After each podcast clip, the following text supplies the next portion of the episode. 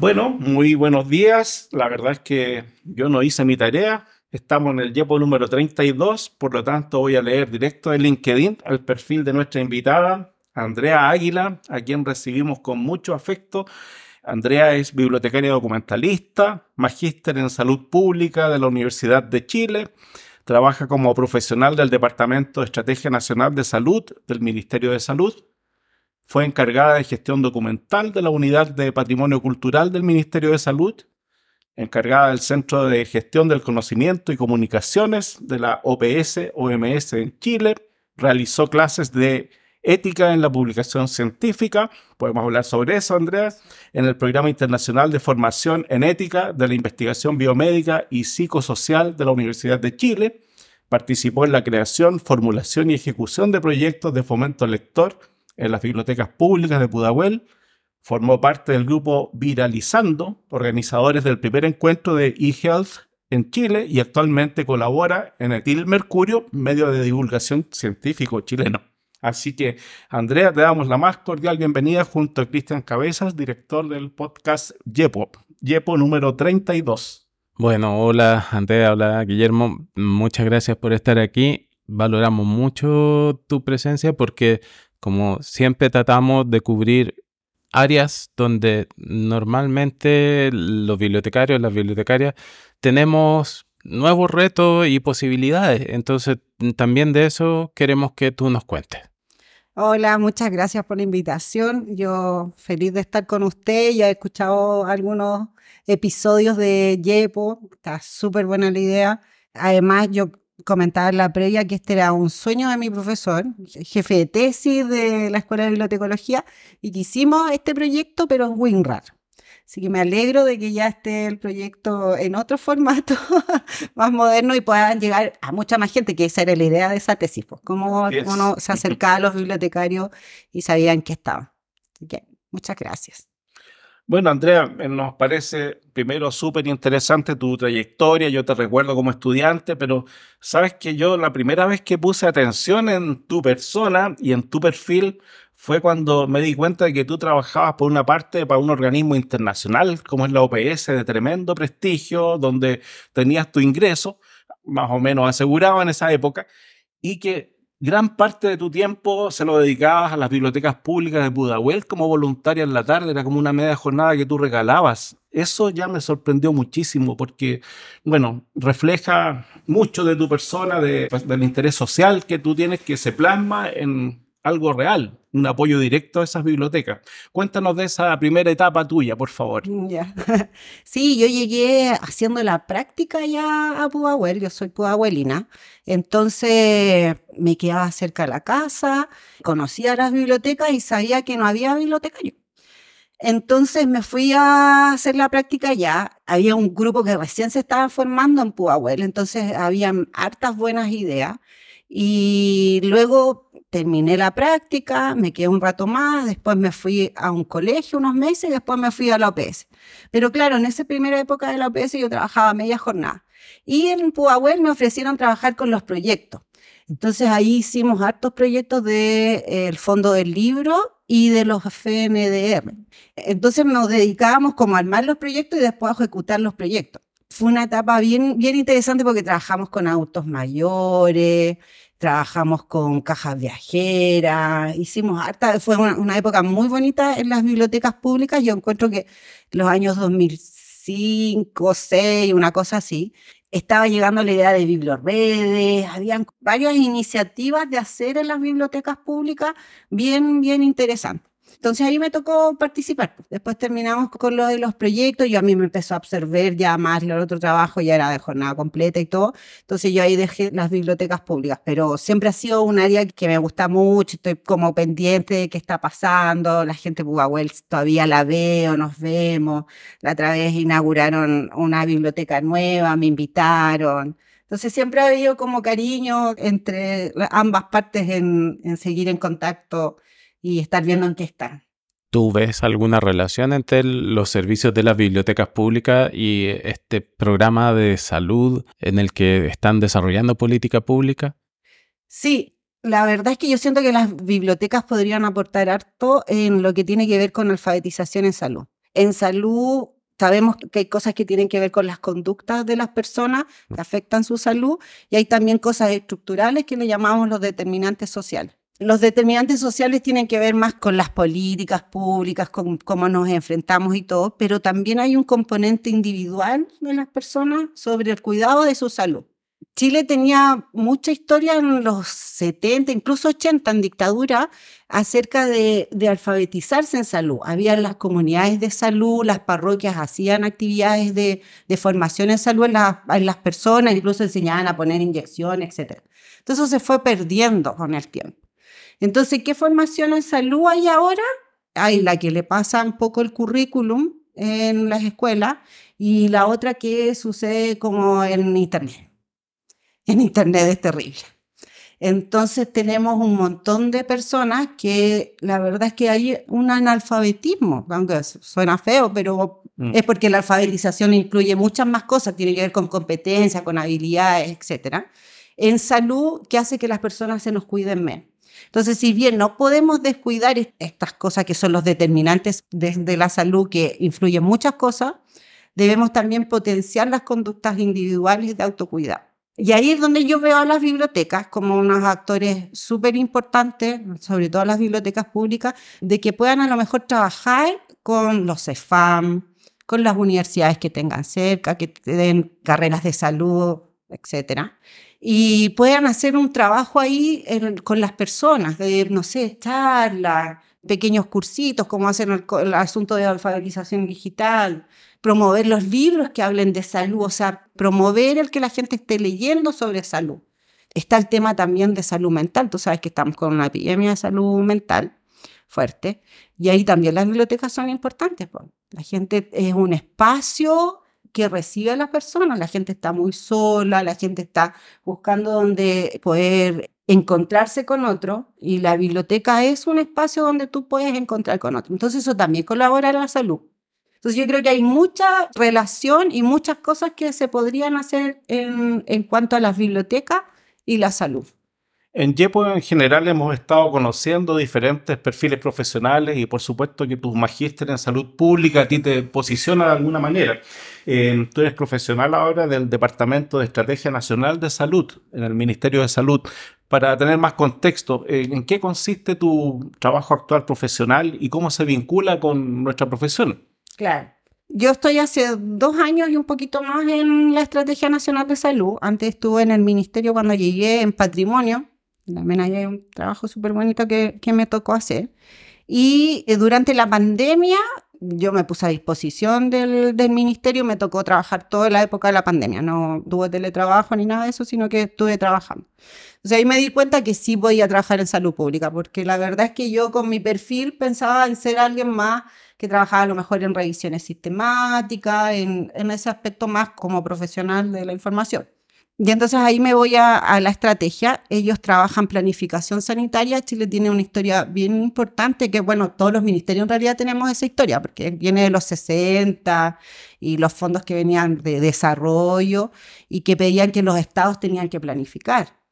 Entonces, hay toda una historia sobre la planificación y la planificación sanitaria también es importante. No obstante, en Chile recién tenemos un Plan Nacional de Salud en los años 2000 entonces, esta estrategia ya va para su tercera versión y tiene un componente importante de equidad. Uno de sus objetivos estratégicos es la equidad en salud. Entonces, ahí es donde yo estoy trabajando. En el fondo estoy haciendo como más investigación, que es muy entretenido porque uno en el trabajo como funcionario público a veces cree que la investigación solo está afuera, en la academia y en esos lugares. Y la verdad es que ha sido bien entretenido estar haciendo investigación como funcionaria pública. Estamos haciendo un diagnóstico de intersectorialidad. La intersectorialidad habla de, hay como dos niveles. Hay uno que, que le llaman de arriba hacia abajo, que es cuando el Estado va hacia abajo y captando todos quienes tiene que trabajar y, establecer relaciones con un objetivo común. Y también tenemos de abajo hacia arriba, que es cuando las organizaciones o los municipios, en nuestro caso, buscan hacia arriba cómo trabajar con otros para que también les ayude con ciertas problemáticas.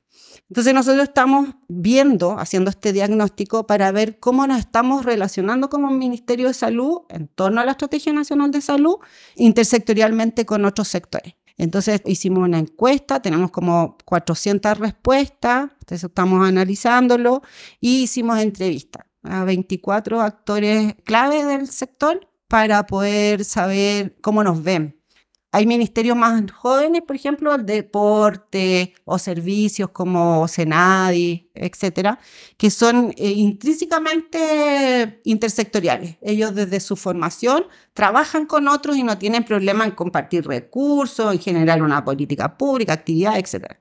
Pero los más antiguos, por ejemplo, salud, educación, bienes nacionales, me imagino que también debe ser lo mismo, es súper, súper complicado tenemos una estructura muy de trabajar con lo que nosotros tenemos con, algunos vínculos con los otros, pero poco. El detalle es que en salud tenemos que empezar a trabajar antes con otros porque hay problemáticas que no se pueden abordar solos. La obesidad, a nosotros nos llega la persona ya cuando está con obesidad al CEFAM. A nosotros nos llega la persona cuando ya está con depresión al hospital. Entonces, todo lo que se puede hacer previo a eso depende de otros incluso de acceso, porque a veces eh, de poder optar a una cirugía, una persona que eh, hay lanchas una vez al mes para la ciudad. sé cómo te coordinas ahí, y ahí entra el MOB, entran un montón de ministerios que son, que uno a veces pensaría que no tienen nada que ver con salud, y la verdad es que sí. Tú nos decías en la conversación previa que cultura podría ser parte de esto. Me imagino que territorio nacional tiene diferencias culturales, ahí habría una intervención posible, ¿no? En el trabajo intersectorial también. Claro, tenemos un asunto ahí con, la, con esta epidemia de salud mental y de soledad, y, las personas necesitan, y yo creo que se requiere que el Estado eh, eh, colabore en generar instancias donde las personas eh, tengan, ahora hablamos como del bienestar, se han, fijado que ya no solo es salud, sino también bienestar. Entonces, de generar instancias de bienestar. Y la cultura es eso, es bienestar. El detalle es que cómo hacemos, por ejemplo, nosotros desde el Ministerio de Salud, a mostrar la cultura de que es un actor importante para nosotros a veces no ocurre esa explicación, no, para ellos no es tan obvio, pero sí es súper, súper importante. También respecto del, del acceso, por ejemplo, las bibliotecas públicas son puntos que permiten reunirse, como tú decías, pero también son puntos que dan acceso a recursos de información e incluso a tecnología. Era otro tema que conversamos antes que es interesante, que es cómo este acceso es relevante para el Chile de hoy y para esta planificación de más largo plazo. Sí, no, o sea, yo les contaba anteriormente que, por ejemplo, un poco viendo eso también que veíamos con lo de la de salud digital. Claro, hay muchas iniciativas de salud digital, tenemos el hospital digital, etc. Pero tenemos problemas de que hay comunidades que no tienen un buen acceso a Internet. Y ahí es un asunto de inequidad. También hay eh, inequidad ahí. Hay una diferencia en cómo accede a Internet la gente del norte, que tiene las mineras, que tiene grandes e-, empresas y que promueven el estar conectados, porque ellos tienen que estar conectados, versus una parte sur del país que está muy, muy al débil. O sea, a veces uno cree que solo en las islas, pero no, también ocurre en lugares más rurales, cercanos a la cordillera. No están iluminados, no tienen internet. Entonces, eh, hay un asunto ahí de cómo se generan políticas públicas y se piensa que, por ejemplo, telecomunicaciones debería pensar que también va a mejorar la salud de esas personas eh, haciendo esa pequeña inversión de poner internet en ese CFAM de buena calidad, porque a lo mejor va a tener oculista, van a tener eh, dermatólogo que va a ver a su gente, reumatólogos, que olvídense, un reumatólogo es muy, muy escaso en este país, entonces como que se abrieran ahí las puertas. Siempre hay ruido entre la salud pública la salud privada. Eh, ahora mismo estamos con un problema grave con el tema de las ISAPRES, ¿no? con mucha discusión sobre eso. Tú tuviste la oportunidad de, ver esto con más perspectiva en, en, el trabajo con la unidad de patrimonio y revisaste la historia social o la historia de la medicina en Chile. Creo que un baluarte de eso ha sido siempre la Universidad de Chile, pero también hay otras universidades, muchas, formando en, el área de salud. Eh, no sé si ese perfil también se ha ido transmitiendo, esas unidades. ¿Cómo ves tú diacrónicamente la historia de la medicina en Chile y sobre todo la, medicina eh, propia de la salud pública? Mira, en, salud ocurre algo bien bonito que, que no se ha perdido, incluso en la pandemia sucedió y ustedes también a veces lo ven, que uno ve a la doctora Aguilera, con Paris, con Mañalich y no sé, y Cristóbal Cuadrado. El bien común es la salud. Entonces, afortunadamente, en, salud ha ocurrido eso. Tenemos políticas públicas como el programa de control de la tuberculosis, que es de los años 60, que se creó el departamento unos meses antes del 73, del golpe, y que fue defendido posteriormente, en tiempo de la dictadura, por personas que eran pro dictadura en su concepción como una política universal y gratuita. Entonces ocurre como eso a través de la, historia de la salud, que hemos podido conservar ciertas políticas públicas a lo largo del tiempo a pesar de los embates políticos. Con le ocurre una cosa un poco más compleja porque tiene que ver ya con, con más como con la estructura económica que tenemos en el país. Entonces, ahí ese yo lo dejaría como en un stand-by de qué solución. No obstante, si ustedes han escuchado a Maña, Licho París, dicen es el momento de sentarse y arreglar este asunto. Entonces, yo creo que a pesar de todo, de todas las miradas que pueden haber sobre cómo debe funcionar un sistema de salud, sí siempre se piensa en el bien común y en la salud. Y por eso Chile tiene las cifras que tiene, gastando muy poca plata. O sea, siempre somos un ejemplo en salud en eso, en cómo con muy poco dinero se hacen tantas cosas. Claro, y los virus, por ejemplo, no distinguen entre salud privada y pública. Aquí eso era transversal y eso fue una de las grandes preocupaciones que había. Todo el sistema de salud tenía que responder integralmente a eso. Exacto. Te queríamos también preguntar y que nos contaras sobre el tema de la ética, la ética de la publicación y ¿Cómo ves tú esta relación entre el mundo académico, el mundo de los profesionales de información respecto de esos temas? Ah, sí, mira, eso fue bien interesante porque yo me metí en ese tema porque yo tuve de jefe al doctor Lola. Y el doctor Fernando Lola es un bioticista muy, muy renombrado a nivel mundial. Y él era, mm, fue muy buen jefe en ese sentido, que fue muy de darme oportunidades de hacer cosas que yo no pensé que tenía que hacer. Y entre esas fue, usted va a hacer este curso en, el, en, esta, en este programa. Y bueno, es todo un mundo el, el, tema de la, de la ética de la publicación, porque de partida uno ahora ve que las publicaciones científicas piden mucha información acerca de cómo se hizo el estudio y lo que estoy publicando, pero yo les estoy hablando del 2008, 2009, nadie veía nada. Instalar eso, de hecho, nosotros con la, con la OPS nos tocó explicarle a la gente que para, para que entrara a cielo, las revistas tenían que pedir una declaración de conflictos de interés. Y hubieron editores que dijeron, olvídenlo, yo no entro a cielo y porque nosotros no vamos a hacer declaración de conflicto de interés. Entonces había una, una reticencia ahí a, a, todo lo que tenía que ver con la ética de la publicación. Es importante también la ética de la publicación porque habla de quién es el autor, cómo yo soy sincero y ético con los datos que estoy mostrando, en salud eso es un tema súper súper complejo porque incluso la lectura de un paper depende de qué tipo de estudio es, cómo yo lo interpreto o hasta qué niveles de análisis puedo llegar. No es fácil. Entonces tengo que pensar que detrás de esa escritura hay alguien que tuvo una cierta formación y conoce acerca de qué eh, elementos éticos uno tiene que tener. Y mm, bueno, eso pasó ahí. Y, aprendí harto, pues, aprendí sobre, sobre eso. Los, médicos también tienen una relación muy, y bueno, y todos los profesionales de la salud en realidad, con los laboratorios médicos. Y a través del tiempo también han tenido que aprender a que para no tener estos conflictos de interés y tener una, una relación ética con los pacientes, deben declarar estos conflictos de interés. Entonces yo, por ejemplo, en biblioteca eso no lo he visto.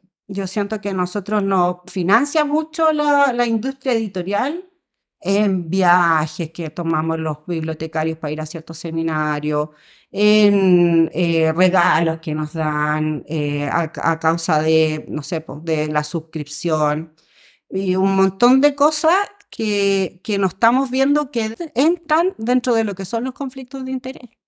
Porque tenemos que pensar que a lo mejor a veces, lo que decíamos antes, los bibliotecarios somos súper humildes, somos sencillos, pero cuando estamos comprando una base de datos estamos hablando de millones de pesos, o sea, no estamos hablando de que estamos comprando un libro. Y eso está comprobado que el que a ti te regalen cosas, que a ti haya como ese cariñito desde la industria, sí. genera empatía. O sea, no es así nomás. O sea, el visitador médico también por eso le lleva un montón de cosas al médico cuando le lleva el, el producto o cuando financia una investigación también. Entonces yo creo que los bibliotecarios llamo a eso, ojalá alguien se pusiera como a, a pensarlo un poco, a, a declararlo, si no, no, tiene por qué no financiarte un viaje a un congreso que es importante para la profesión, una editorial. Pero uno abajo le pone, este viaje fue financiado por tal editorial. Y ya eso a los quienes me están escuchando o quienes me están leyendo, les da, les, les puede poner en alerta acerca si tiene un sesgo mi intervención o no lo tiene. Entonces, eso yo creo que es algo que nos tenemos que cuestionar los bibliotecarios, como que la parte ética también es súper importante y a veces la humildad, que creemos que no manejamos plata y que no somos tan importantes, eh, nos hace creer que no, no sucede, pero en salud sí, en salud las editoriales mueven mucho, mucha plata. Ha habido momentos en que se ha compartido más, ha habido colaboración en proyectos internacionales como el LILAX, por ejemplo, de la área biomédica, los bibliotecarios de esta área. Y bueno, tuvimos 11 seminarios al menos de bibliotecas biomédicas, como que se echa de menos un poco eso, esa, esa articulación. ¿Sigue habiendo un trabajo en red hoy día está eso ya muy atomizado? En la biomédica yo siento que está súper atomizado. Es difícil trabajar. A mí que me tocó cuando estaba en OPS eh, y luego después en patrimonio, tratar de trabajar como en red era difícil por lo mismo. Tenemos como un poco de isla, las bibliotecas, el funcionamiento también de nuestras bibliotecas es muy diversa. Hay unas que son, que los hospitales, por ejemplo, están a cargo de los servicios del sistema de salud, pero hay otras que son de universidad, entonces tienen que como que estar eh, a disposición de la universidad. Entonces, era un grupo muy, muy complejo y además porque costaba la colaboración. Nosotros en OPS en esa época eh, buscábamos la biblioteca virtual en salud, que no era, en el fondo, tú como biblioteca, tú tenías que verlo más como, a lo mejor, claro, para tu usuario que tiene acceso a toda esta información, no era tan valioso el producto, pero sí tenía un impacto al país. Entonces, y ese impacto al país es que Chile, por ejemplo, no tiene los CEFAM, la gente que trabaja en algunos eh, hospitales de mediana complejidad no tienen biblioteca.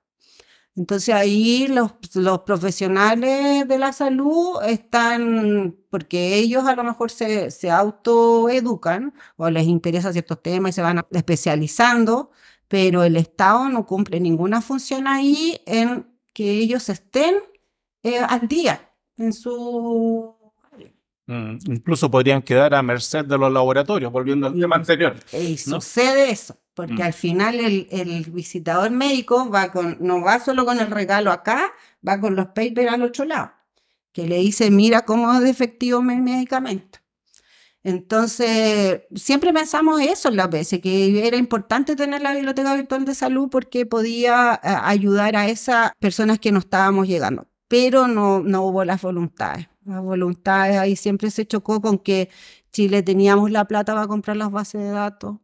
En Chile ya tenía cada biblioteca su Aleph, su software para gestionar las colecciones. Entonces, no era atractivo, ¿me entienden? Lo que nosotros les ofrecíamos no era atractivo para ellos que ya tenían todo. Pero nunca vieron que eh, no era atractivo para ellos, pero sí iban a aportar al país. Yo espero que algún día se pueda ver eso un poco más allá, Ahora en la biblioteca de la, del ministerio tenemos otra colega que está a cargo, Valentina, y ella es jovencita y tiene como hartas buenas ideas. Sí. Y de hecho ella está trabajando no solo con la red de bibliotecas médicas, sino que también las gubernamentales. Ese también es otro tema de cómo nos colaboramos y cómo podemos hacer cosas ahí. La última pregunta o tema chiquitito, pero que es algo que hemos hecho antes con otro invitado y otra invitada. Cuéntanos o, o dinos algo no a nosotros, sino a los estudiantes y las estudiantes de bibliotecología o los que quieran estudiar en el futuro. ¿Cómo ves tú eh, la profesión en este sentido, desde tu experiencia? Yo creo que es- cuando uno está acá dentro de la escuela, uno dice, oh, hay muchas áreas donde irse y toda la cosa. Pero yo encuentro que lo que es mejor que te, te entrega la escuela es esta posibilidad de trabajar con otros. Yo creo que para todos los bibliotecarios no es fácil trabajar con otras profesiones, que a otras profesiones no les funciona. O Ujú. sea, Sí. yo que estoy en salud, un médico y una enfermedad les cuesta trabajar juntos, o a, o a otros profesionales les cuesta trabajar juntos. En cambio, los bibliotecarios siempre estamos como con, con la disposición, incluso mental, nuestra mente funciona así, como, mira, esto podrías hacer, en esto te puedo ayudar. Como que esas habilidades que nos da como, como persona es súper importante la carrera. Lo otro, yo siento que no dejar solo de formarse como técnicamente, es importante que, lo- que los estudiantes tengan una buena formación, no sé, pues en formato MAR, eh, un montón de cosas, pero los bibliotecarios también llamamos la atención por lo que sabemos. No sé cómo, cómo explicarlo Mm. pero como que sabemos de tú un poco, ¿me entendí? O sea, te, te hablan de ciencia, tú algo le vayas a hablar. Si te hablan de literatura, algo vayas a hablar de literatura. Yo siento que eso también te da una posibilidad de sentarte con otro y conversar y saber qué es lo que requiere y cómo uno puede aportar y, y toda la cosa. Eso yo creo que las mallas curriculares no tienen que perderla nunca, porque un bibliotecario que va sabiendo mar, pero no sabiendo, por ejemplo, cómo funciona el sistema de salud en Chile, o sin saber en una biblioteca pública quién era Manuel Roja, no nos va a servir. No va a poder conectarse con otros. Yo creo que esas son como lo- la- las cositas que podría decirle a los, a los, a los estudiantes, que se autocultiven, se cultiven acá, aprovechen de trabajar con otros y eso. Andrea, se nos hizo nada este tiempo. Yo sentí que pasó volando, aprendimos muchas cosas contigo. Yo te quiero felicitar por tu trayectoria. Cuando yo digo que estoy muy orgulloso de mi profesión, lo digo por profesionales, por colegas como tú, que han podido desarrollar una carrera en plenitud, diría yo, y que llegan a un estado de madurez en que están aportando a la sociedad efectivamente como profesionales. Te agradezco muchísimo tu visita y tu tiempo. Bueno, lo mismo, muchas gracias. Las cosas que conversamos aquí, ojalá lleguen a muchas personas que perciban cómo esto se relaciona con sus proyectos de vida, con las posibilidades que tienen y con el futuro de la profesión. Así que muchas gracias. No, a ustedes muy, muy agradecida. La verdad es que siempre es un gusto volver a la Escuela de Bibliotecología, estar aquí y estar en contacto con mis, con mis colegas. Muchas gracias. thank you